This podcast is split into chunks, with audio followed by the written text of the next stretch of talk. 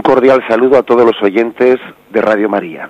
Un día más, con la gracia del Señor, proseguimos este comentario del Catecismo de nuestra Madre la Iglesia.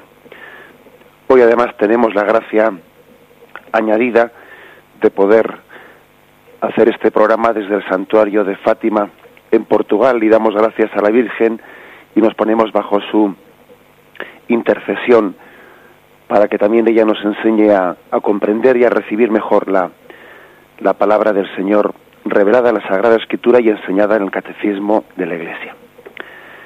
Estamos en el punto 888.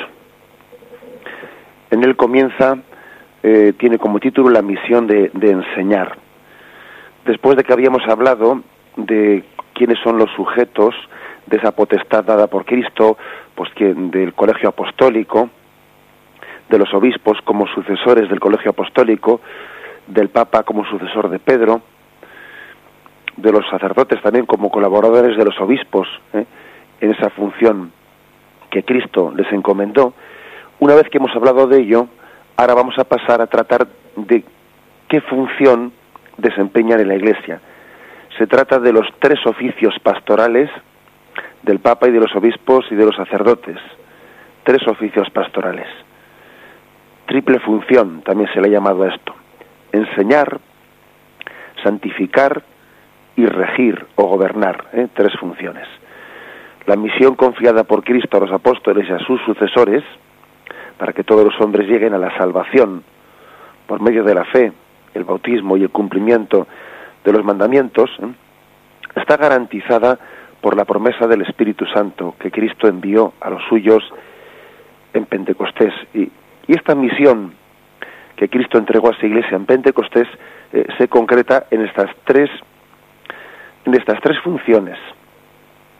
Enseñar santificar y regir. Eh, vamos a comenzar.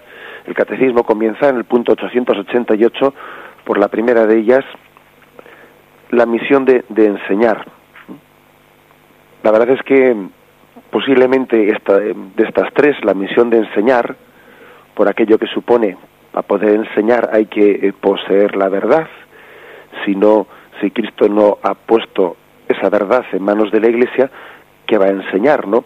Pues ha sido, pues quizás una de las, eh, bueno, quizás no, de estas tres prerrogativas de regir, de gobernar, de santificar y de enseñar, esta de enseñar mm, ha sido quizás la que más escándalo, podemos decir, ¿no? Ha sido más piedra de escándalo en muchas personas que han visto en eso, pues, eh, una especie de supuesta imagen soberbia de la Iglesia que se pretende poseedora de la verdad y entonces a veces ha querido hacer esa especie de caricatura, ¿no? Caricatura de que eso es una postura, eh, pues, mm, que soberbia de quien pretende quien pretende saberlo todo y acercarse a los demás como si no fuesen nadie, ¿no? Bien, hay que purificar esta imagen. Hay que purificar esta imagen, estas caricaturas que a veces se han hecho, entre otras cosas, porque estamos en una cultura, en una cultura en la que hay una gran alergia, alergia a las certezas, alergia a la verdad. Y es una cultura que a veces se mueve pues se mueve muy a gusto en medio de las dudas y del agnosticismo y de la duda como pues no como camino hacia la verdad sino la duda como estado porque no dudamos o sea no ponemos en duda el hecho de que pues que pueda haber personas eh, pues que, que también sufran sus interiormente no sufran sus tribulaciones y que les sobrevengan dudas. Y esas dudas pues pueden ser parte de una providencia de Dios que las permite para purificarse, para luchar con ellas, para aprender a confiar en Dios, a confiar en, la Iglesia, y las dudas pueden ser un camino de purificación hasta llegar a la plena adhesión a Dios. Por tanto, no hay que asustarse, ¿no? Por el hecho de que a una persona le pueda le puedan atormentar algunas dudas, sencillamente tiene que aceptarlas como camino de purificación y de aprendizaje de confianza en Dios y en su iglesia. Lo malo no es eso, lo malo es cuando la duda se convierte casi en un estado de vida, en un estado cuasi elegido voluntariamente, porque a veces es cómodo dudar de todo, porque cuando uno quiere dudar de todo, así pues no se compromete a nada. Lo pone todo en duda, así se queda donde está en el sitio más cómodo, ¿no? Ni sube ni baja, ni entra ni sale, eh, sino que se pone en medio del pasillo, pues muchas veces estorbando. Eh, y, eso sí que eh, forma parte de, de esta cultura actual que tiene alergia, alergia pues a la certeza de fe, tiene alergia, alergia a la verdad, y por ello le pone muy nervioso, le pone muy nervioso pues que, que exista pues una iglesia maestra de la verdad, a la cual Cristo ha puesto su verdad en su mano para enseñarla, para proclamarla. Eso le pone muy nervioso. Enseguida está atacando como que eso es prepotencia y eso es no sé qué, pero en el fondo en ese ataque la mayoría de las veces, ¿no? Yo creo que se está proyectando, ¿eh? proyectando una cultura que ha hecho de la duda y del agnosticismo pues casi su dogma. Su verdadero dogma, el dogma de esta cultura actual, es que todo es relativo, de que no hay ni verdad ni mentira, de que no hay ni, ni bueno ni malo, que todo depende, que todo es relativo, ¿no? si, si este mundo a veces se revuelve tanto no y, y, se pone con las eh, con las uñas fuera con las uñas fuera ante ante la iglesia cuando proclama eh, las verdades de fe y de moral pues es porque sin darse cuenta sin darse cuenta esta cultura ha hecho un dogma de la duda por la duda de la duda como forma de vida del relativismo por el relativismo de la negación de la capacidad del hombre de conocer la verdad y de adherirse a ella. El hombre ha sido creado por Dios con un entendimiento capaz de conocer la verdad, asistido por la gracia de Dios, y con una voluntad capaz de adherirse a la verdad, asistida por la gracia de Dios. Por lo tanto, no hemos sido creados para vivir en la tiniebla, no hemos sido creados para estar en un continuo sí, pero no, pero ya veremos. No, hemos sido creados para, para ir paulatinamente, ¿no? Conociendo en esta vida la verdad, en la medida que nos es posible, ¿no? Hasta que lleguemos a gozar de la verdad plena, del bien sumo en el cielo. Bien, este es quizás un poco el entronque en el que yo quería un poco, pues, eh, fundamentar. Pues este, este punto. Y vamos a leer el punto primero, el 888. Los obispos, con los presbíteros, sus colaboradores, tienen como primer deber el anunciar a todos el Evangelio de Dios, según la orden del Señor. Vamos a ver esta orden que pone en Marcos 16:15. En Marcos 16:15 de esta forma tan contundente que vamos a leer ahora, da esta orden. Dice así el texto. Y les dijo, id por todo el mundo y proclamad la buena nueva a toda la creación.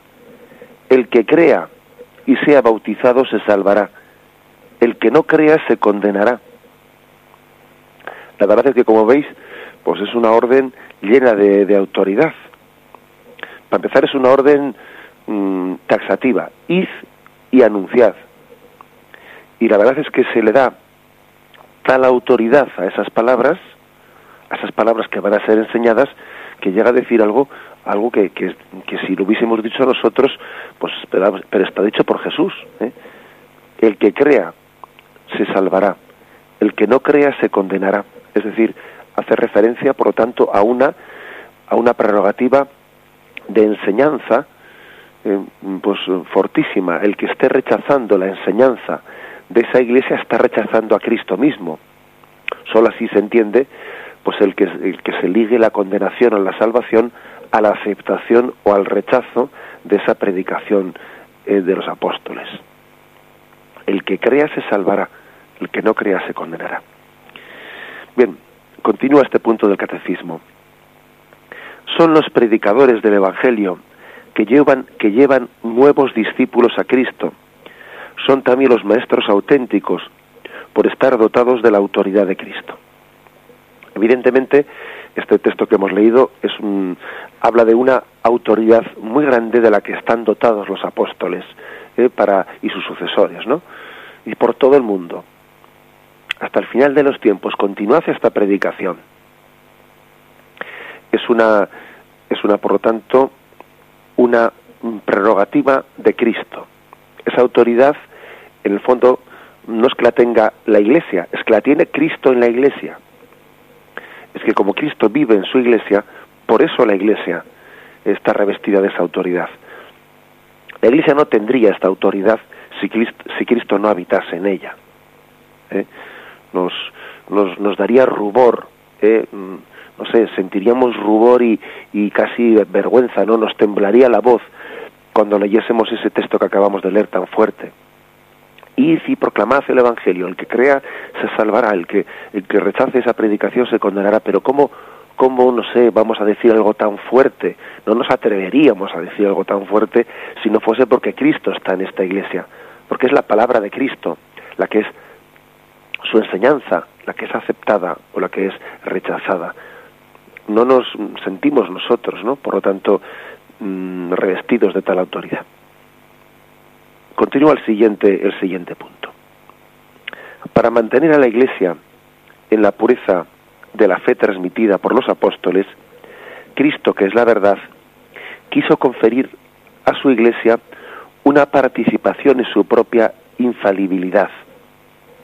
Por medio del sentido sobrenatural de la fe, el pueblo de Dios se une indefectible a la fe, bajo la guía del magisterio vivo de la Iglesia y aquí se cita, algunos eh, pues, documentos del Concilio Vaticano II, en concreto la Lumen Gentium, capítulo 12, la Dei Verbum, capítulo 10.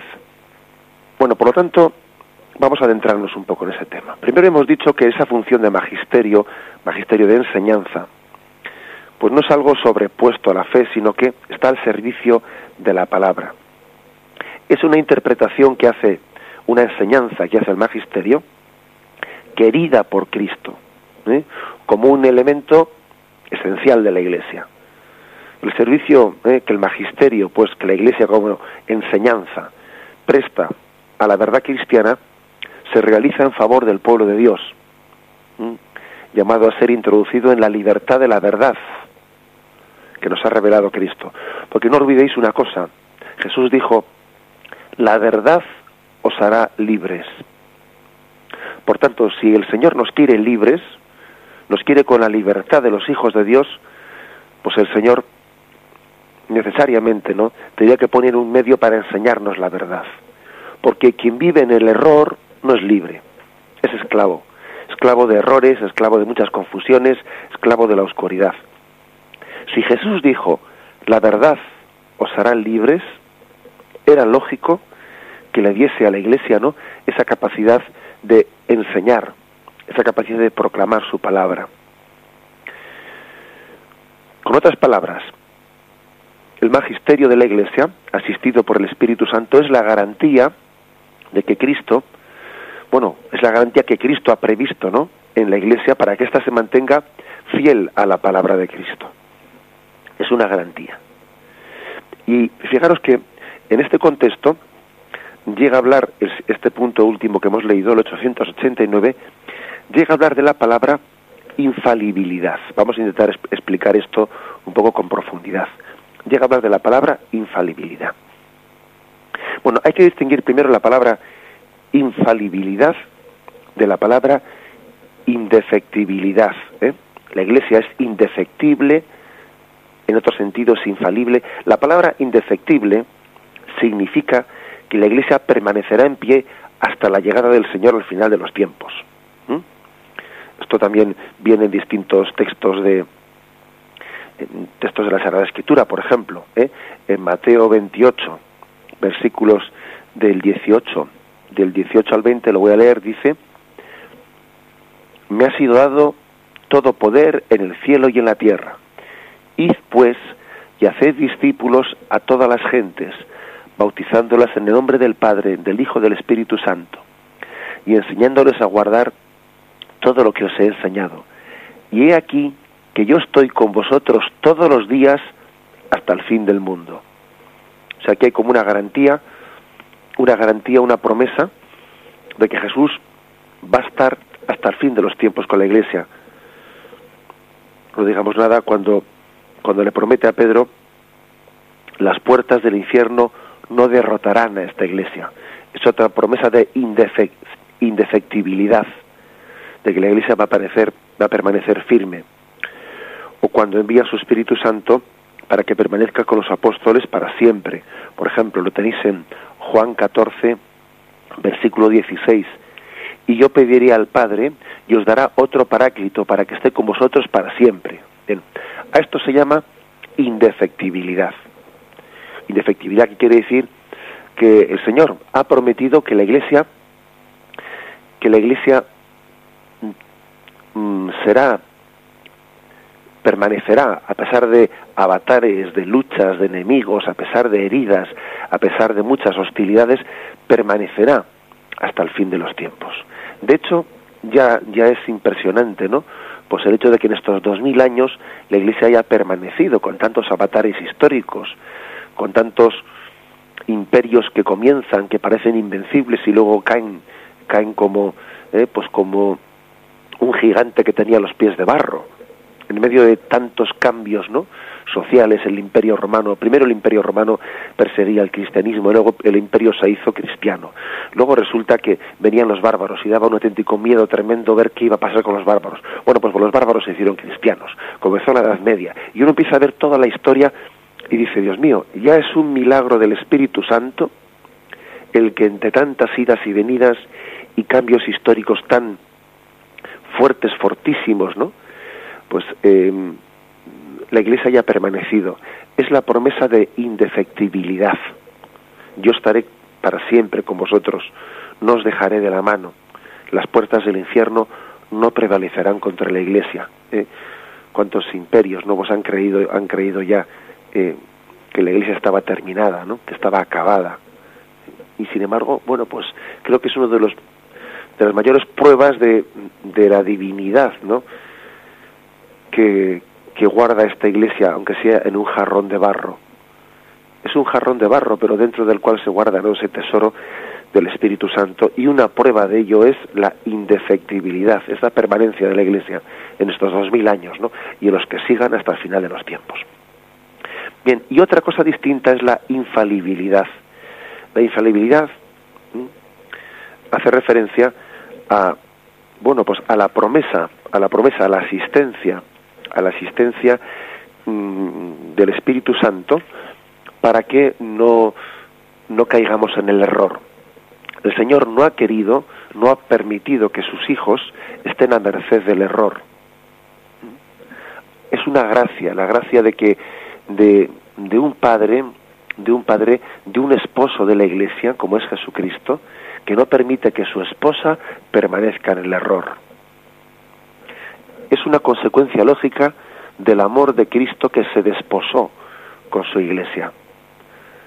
Cuando se ama, el amor, el amor no tolera, no tolera el error, no tolera vivir en la oscuridad. Y por tanto la prerrogativa de infalibilidad que ahora vamos a intentar explicar solamente se puede entender como un don por el amor de Cristo a su iglesia, por el amor de Dios Padre hacia sus hijos y por el amor de Cristo hacia su iglesia. Vamos a intentar explicar ¿no? esta prerrogativa y ahora hacemos un momento de reflexión.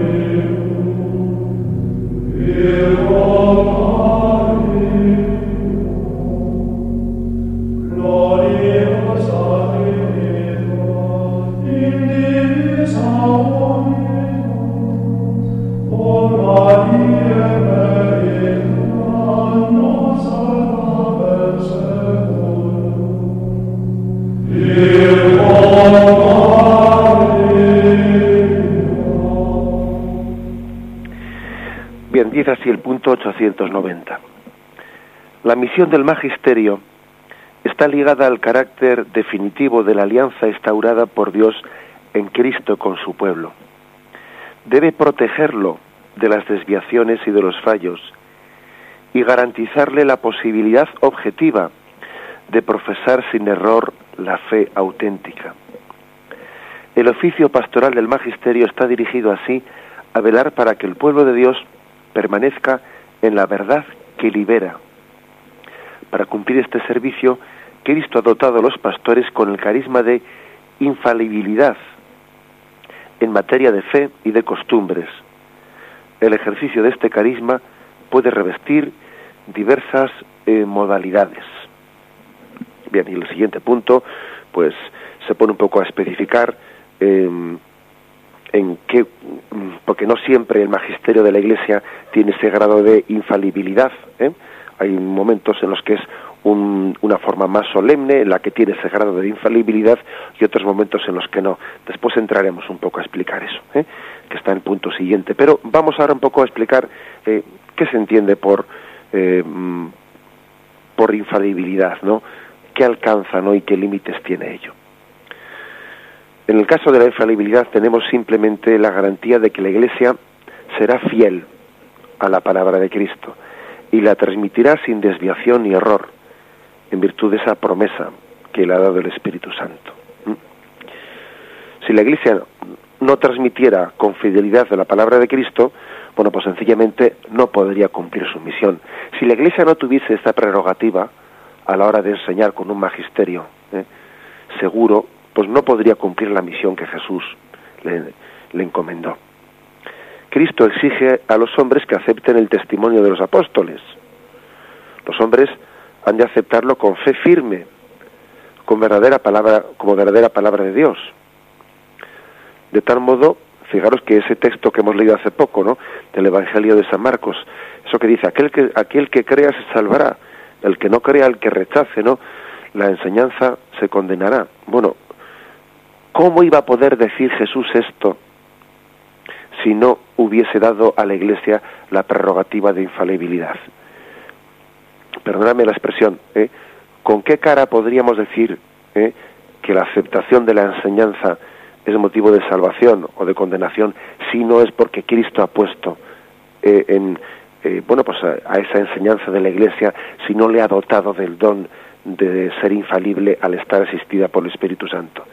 Sería fortísimo decir lo segundo sin lo primero. No se podía exigir con tanta fuerza el creer si no es porque hay una garantía en estar enseñando la verdad. Es que hay que decir que, pues, que una iglesia que no tuviese esta prerrogativa de la infalibilidad en sus decisiones definitivas acerca de, la, acerca de las cuestiones esenciales y vitales, pues es que no podría ser un testigo de Cristo verdad ante los hombres.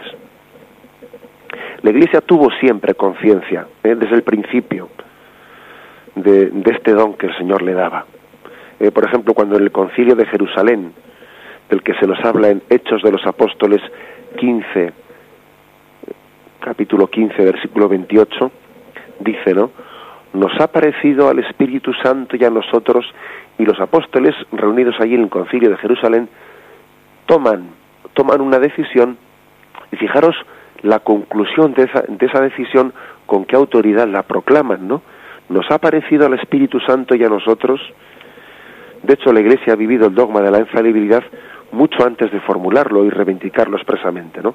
Porque fue el Concilio Vaticano I el que formuló expresamente pues el dogma de la infalibilidad.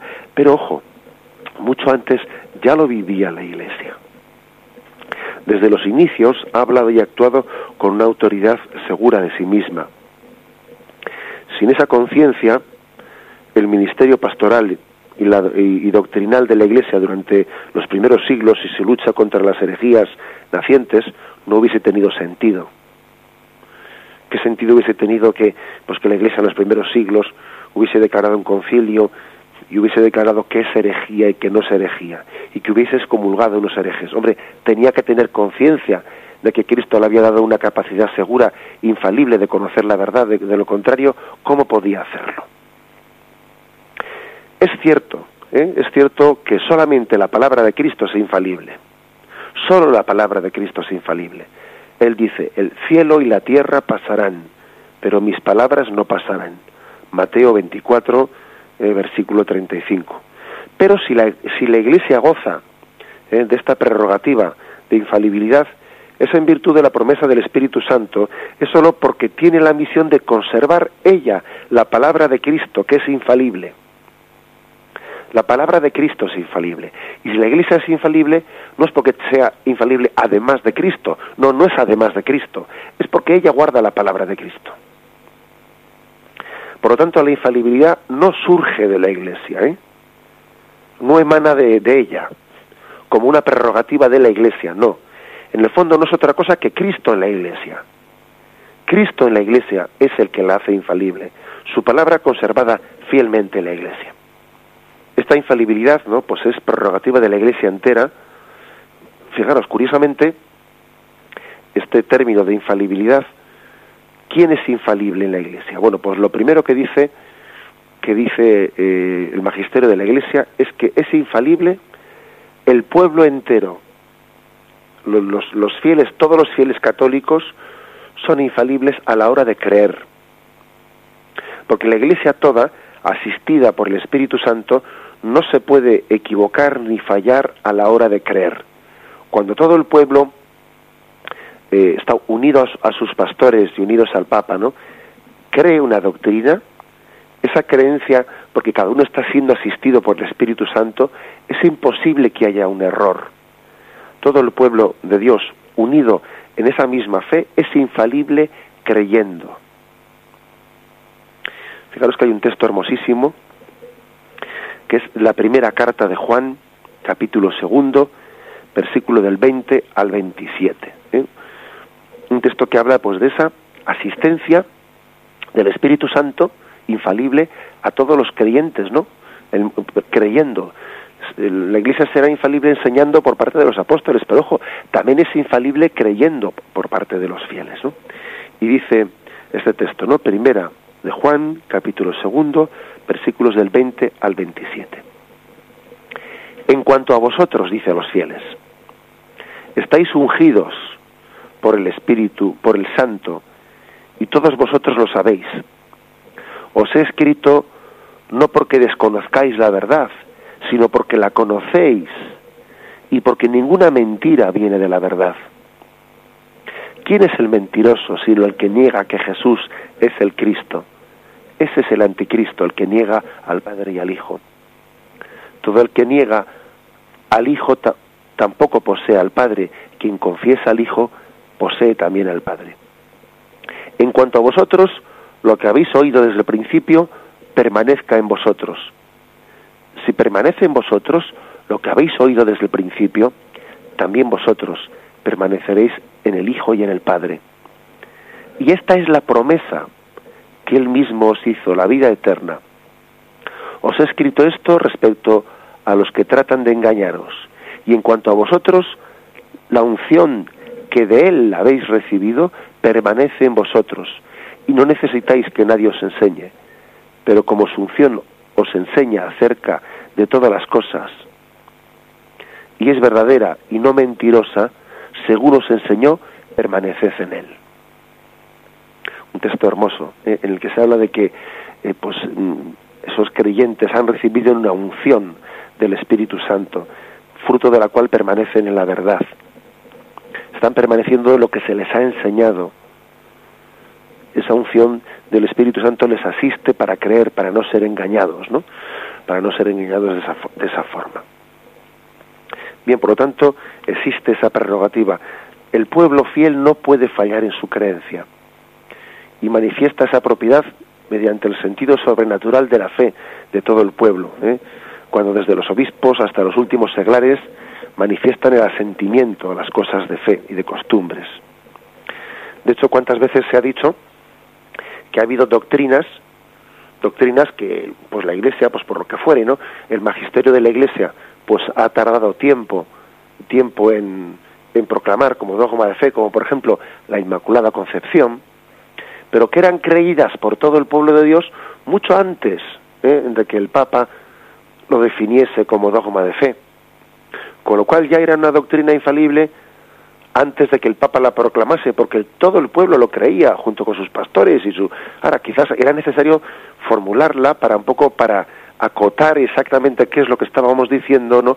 Y, no para que pudiese tener interpretaciones así, digamos, un poco con fronteras un poco difusas.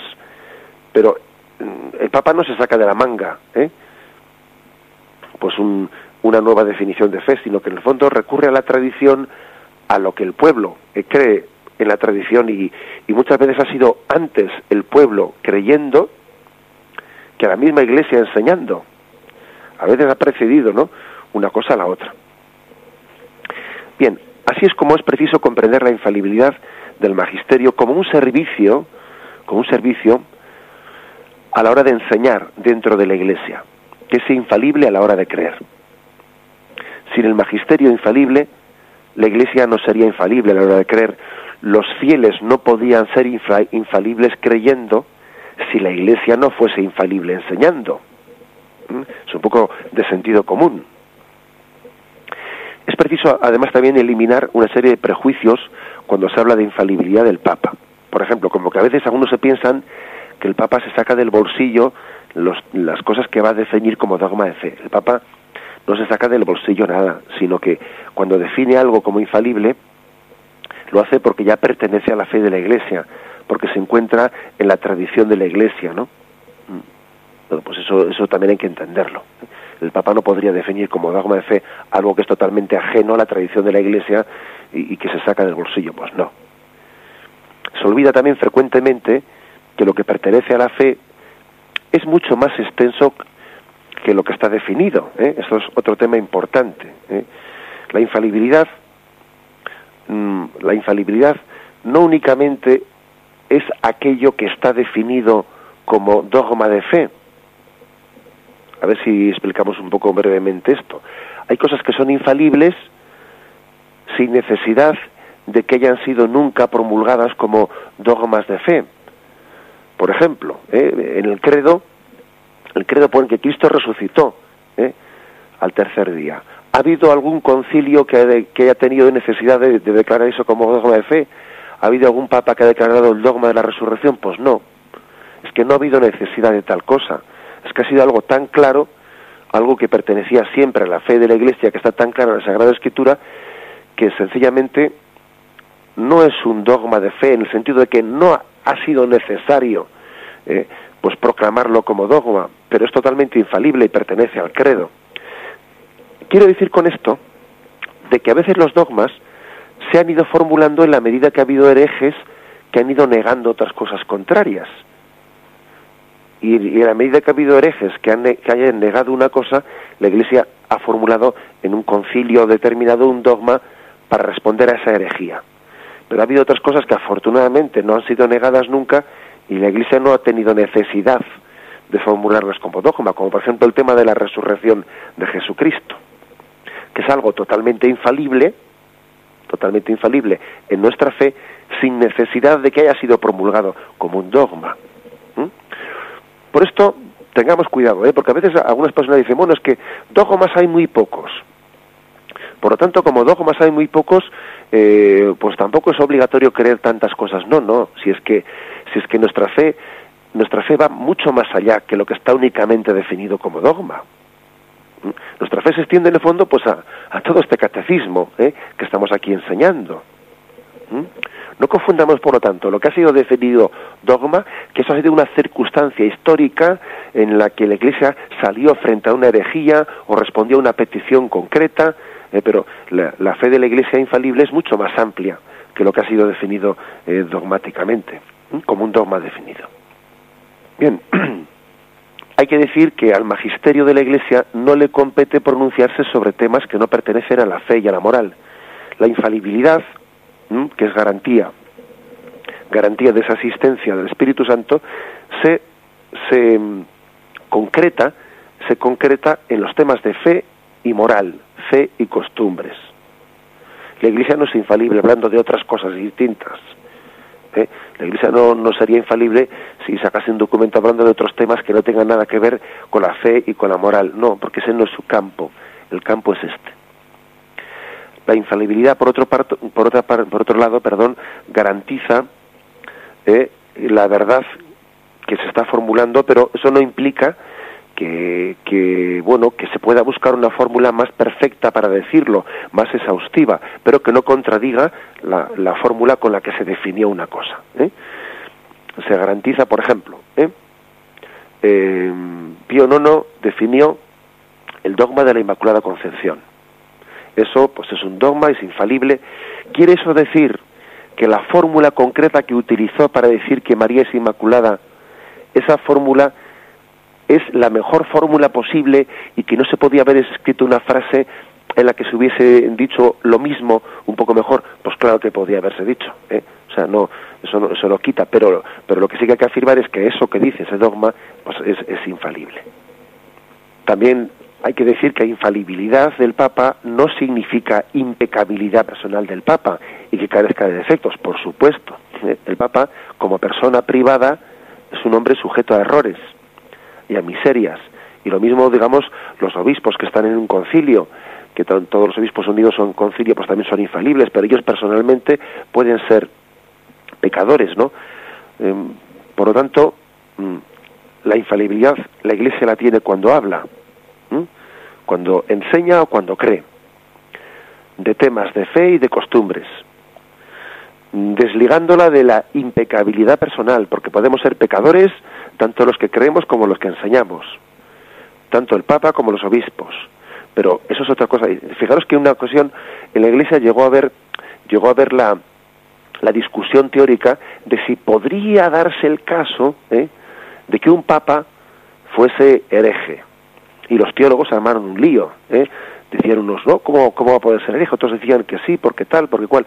Y al final, bueno, pues lógicamente las cosas que discuten los, los, los, los teólogos no es cuestión de armarse líos con ellas, ¿no? Pero al final parece que la conclusión de aquella discusión fue, bueno, si el Papa fuese hereje tenía que serlo únicamente a nivel privado, pero en la medida en que él enseña públicamente ahí no tendría herejía.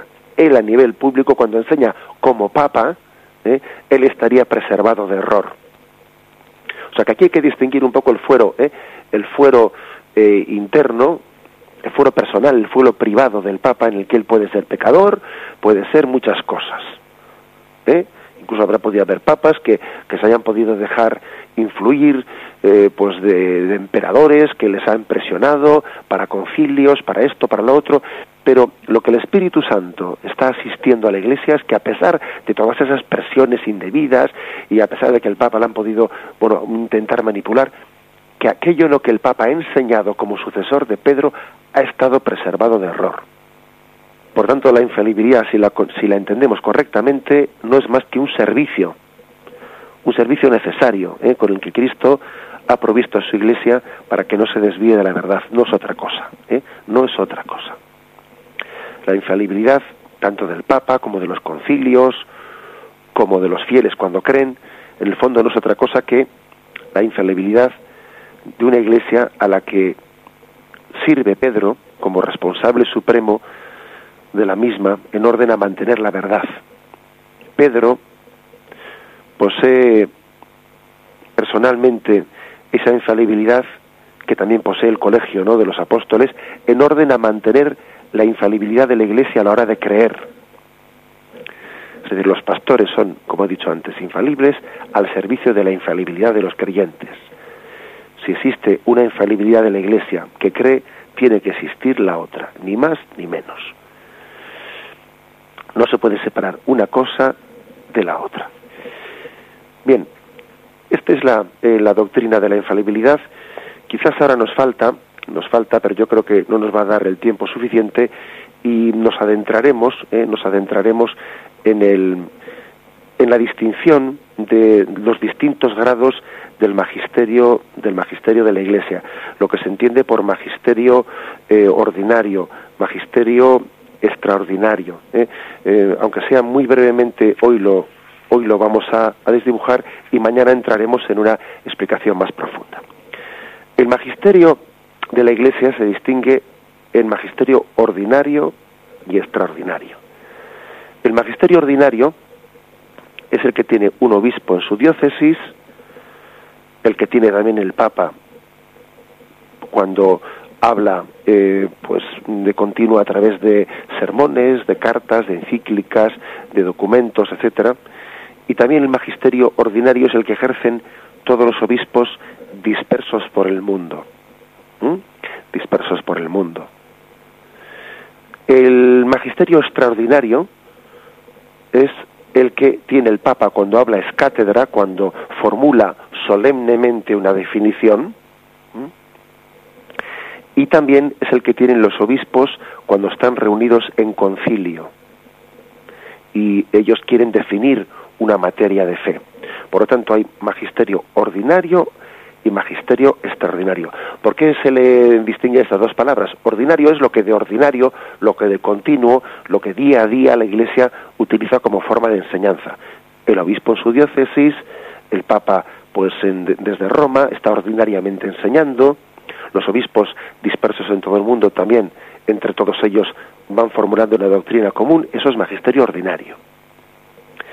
Y magisterio extraordinario es lo que de vez en cuando, digamos, pues en, ocasiones muy contadas, muy contadas, pues eh, hace la Iglesia, como es que de vez en cuando el Papa pues define, es cátedra un, una, o formula un dogma, en contadas eh, ocasiones lo hace, o también cuando los obispos son reunidos en concilio eh, para proclamar una doctrina. La palabra, por lo tanto, ordinario o extraordinario quiere decir que es lo que de continuo está, está procediendo o lo que raras veces, eh, raras veces tiene lugar, como que son los concilios, eh, los concilios que se reúnen para definir un, un, dogma, etcétera. El Concilio Vaticano II no fue como, como un oyente hizo esa pregunta recientemente, no fue un concilio que se reuniese para definir como dogma de fe, ¿eh? Eh, pues, pues una doctrina concreta. No tenía esa intención de definir como, como dogma de fe. Sí fue un concilio, un concilio dogmático el concilio Vaticano I, ¿eh? pero no el concilio Vaticano II. Bien, por lo tanto, vamos a quedarnos en esta doble distinción de magisterio ordinario, que es el, de, el, que de continuo ¿eh? la Iglesia está ejerciendo en su enseñanza, y el magisterio extraordinario del Papa infalible y de los obispos únicamente digamos una cosa, ¿eh? que, mañana tendremos ocasión de explayar, explayar con más con más eh, detenimiento, y es que magisterio infalible es el magisterio extraordinario del Papa cuando define es cátedra, el magisterio de los obispos reunidos en concilio que, que se reúnen para definir solemnemente en torno al Papa un tema, pero ojo, también es magisterio infalible el, la enseñanza de los obispos dispersos por todo el mundo, cuando todos ellos, aunque no se hayan unido en un concilio en Roma, cuando todos ellos, junto con Pedro, están enseñando una misma doctrina cada uno en su diócesis. ¿Eh? Cuando cada obispo en su diócesis está enseñando una misma doctrina, unido al obispo de Roma, aunque no estén unidos en concilio, también eso la Iglesia lo considera una enseñanza infalible. Bien, esto sería un poco, digamos, las distintas eh, clasificaciones que se hace del magisterio. ¿eh? ordinario, extraordinario, etcétera. Mañana intentaremos profundizar un poco más, pero, pero he querido ¿eh? dar hoy esta pequeña eh, explicación, pues para que no nos quedemos un poco, pues, en, el aire con, con, demasiadas dudas. Damos paso ahora a la intervención de los oyentes que podéis llamar para, para vuestras em, preguntas, para vuestras aclaraciones, podéis llamar al teléfono 917 107 700. 917 107 700.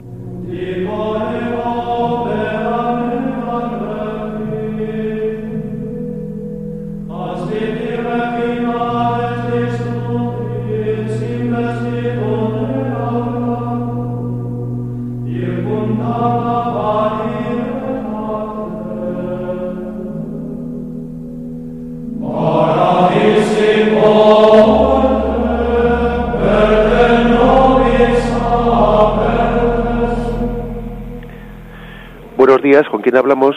Buenos días. Buenos días. Soy María de Córdoba. Buenos días, María. Quería únicamente agradecerle la enseñanza de todos los días en el catecismo. Qué maravilla. Cómo a mí me está enseñando, aparte de que, hombre, yo soy creyente, pero la cantidad de cosas pues que, que o tenemos olvidadas o en un principio desconocemos, como todo esto de la infabilidad, de la indefectibilidad, y cómo con estos programas por lo menos a mí me pasa que se ama más a la iglesia, que, que dices qué maravilla de, ser hija de la iglesia, de que Jesucristo fundara la iglesia, porque esta catequesis no la recibimos a diario ni, ni con mucha frecuencia, pues ni en, ningún sitio, ¿no? Ni en, ni en la misa, ni en las, en las reuniones, ni nada. Es una catequesis tan pormenorizada y tan estupenda Padre, que es para darle las gracias, únicamente eso. Y que a mí me está sirviendo para amar más a la Iglesia, conocerla profundamente más y claro, al conocerla más y conocer su misterio, pues, pues me está ayudando a amarla y a quererla mucho más y a sentirme orgullosa de ser hija de la Iglesia. Nada más, muchas muy gracias. Bien, estupendo, pues glorifiquemos a Dios por ello. La verdad es que el oyente ha dicho una cosa que es muy, muy de sentido común, que para poder amar también hay que conocer mejor. ¿eh? Un conocimiento más profundo, si es un conocimiento humilde, pues nos lleva a amar en más profundidad. ¿eh? Es imposible conocer a Cristo y no amarle. ¿eh? Es imposible eh, conocer a la Iglesia y no amarla. Es imposible conocer a María y no amarla. Por lo tanto, bendito conocimiento ¿no? que la Iglesia nos, nos quiere transmitir en su enseñanza para que así crezcamos en amor. De poco nos serviría un conocimiento intelectual de poco nos serviría también, todo hay que decirlo. ¿eh? No sé si sabéis que cuando el Papa vino eh, por primera vez a España y fue a Salamanca, allí a la escuela de los teólogos, ¿no? que es un poco parece que la cuna de los teólogos en Salamanca, allí en aquel discurso que pronunció a todos los teólogos reunidos en Salamanca, el Papa les dijo, yo creo en la teología, pero en la teología arrodillada, les dijo. ¿eh? Y la verdad es que esa frase fue una frase verdaderamente, yo diría, histórica, ¿no? Yo creo en la teología, pero en la teología arrodillada. Merece la pena conocer las cosas en profundidad, pero cuando se hace con piedad, ¿eh? o sea, con piedad, cuando se hace con oración, no en lucubraciones mentales, ¿no? Que parece que, que a veces nos secan el alma, que a veces podemos hablar de cuestiones teóricas de manera, de una manera que parece que más que ayudarnos a creer nos secan el alma. No, el conocimiento profundo de la fe nos tiene que llevar, como ha dicho el oyente, a amar más. ¿eh? Adelante, damos paso al siguiente oyente. Buenos días. Mm, buenos días. Buenos días, adelante. Eh, le llamo de Pamplona. Buenos días. Eh, quería hacerle una pregunta que, mm, a ver, eh, Jesús nos dice, el que crea en mí se salvará, el que no crea se condenará. Uh -huh. Bien, entonces eh, la Iglesia nos dice que, eh, que es camino, que es un camino pero no un fin. Uh -huh. Entonces, no sé, ahí me veo yo un poco perdida. Sí, yo cre creo que, vamos, creo entender yo, eh, creo entender yo por dónde va su duda y, y paso un poco a, eh, a explicársela. ¿eh? Bien. Vamos a ver, le, le, contesto por la radio. Vamos a ver, eh, me imagino que el oyente pues le podrá, mm, le, le, habrá podido producir una cierta perplejidad a la lectura que hemos hecho de ese versículo, ¿no? De Mateo perdón, Marcos 16, creo que es, ¿no? Versículo 15 y 16, en el que se habla con tanta contundencia, el que crea y se bautice se salvará, el que no crea se condenará. Bueno, pero sabemos también que la Iglesia dice que podrán salvarse también personas que, que no hayan conocido ¿eh? el mensaje el mensaje de salvación de Jesucristo. Sabemos y además también hemos tenido ocasión de dedicar algún programa pues a que la Iglesia afirma que podrá recibir el don de la salvación eterna personas de otras religiones o incluso o incluso podría ser sin que no pertenezcan a ninguna religión que sin culpa de su parte ¿eh? sin culpa de su parte eh, no han conocido el mensaje de Jesucristo en la medida en que sean fieles a lo que en su conciencia han conocido como verdad otra cosa distinta es cuando se da un rechazo explícito de la verdad que uno en su conciencia ya ha recibido como verdad. ¿eh? Es decir, mm, imaginémonos que se nos ha predicado el mensaje de Cristo, ¿no? Como bueno, como a, los a la mayoría de los que estamos escuchando este programa, y que nuestra conciencia sabemos que es la verdad de Cristo. En nuestra conciencia, pues, bueno, pues eh, nos está iluminando, ¿no? Esa verdad. Y que a pesar de ello, bueno, pues por soberbia, por comodidad, por buscar el mínimo esfuerzo, por, eh, porque a veces, como hemos dicho al principio, las certezas comprometen y es más dudo vivir, es más cómodo vivir en la duda. A veces es más cómodo dudar ¿eh? que adherirse a la verdad, porque eso compromete más, y etcétera, ¿no? Que rechazamos no esa verdad que nos está predicando. A eso se refiere el Evangelio cuando dice que el que no crea se condenará. ¿Eh? supone un no creer como un rechazo consciente, ¿no? Dentro de la conciencia de, que se está rechazando lo que en el fondo de nuestra conciencia sabemos que es verdad. ¿Eh? Creo que de esta manera se puede se puede explicar, ¿no? Esa, esa duda que, que formula el oyente. Bien, damos paso a la siguiente pregunta. buenos días. Sí, hola, buenos días. Sí, buenos días. Mire, mi nombre es Luz y le llamo desde Portollano. Mire, mi pregunta es, bueno, antes de nada, felicitarle por el programa. Es un programa magnífico. Ya era hora ya que, bueno, hace tiempo de que existiera, pero yo es primer, eh, no, hace poco que lo he descubierto y estoy muy contenta. Siempre estoy con la radio puesta.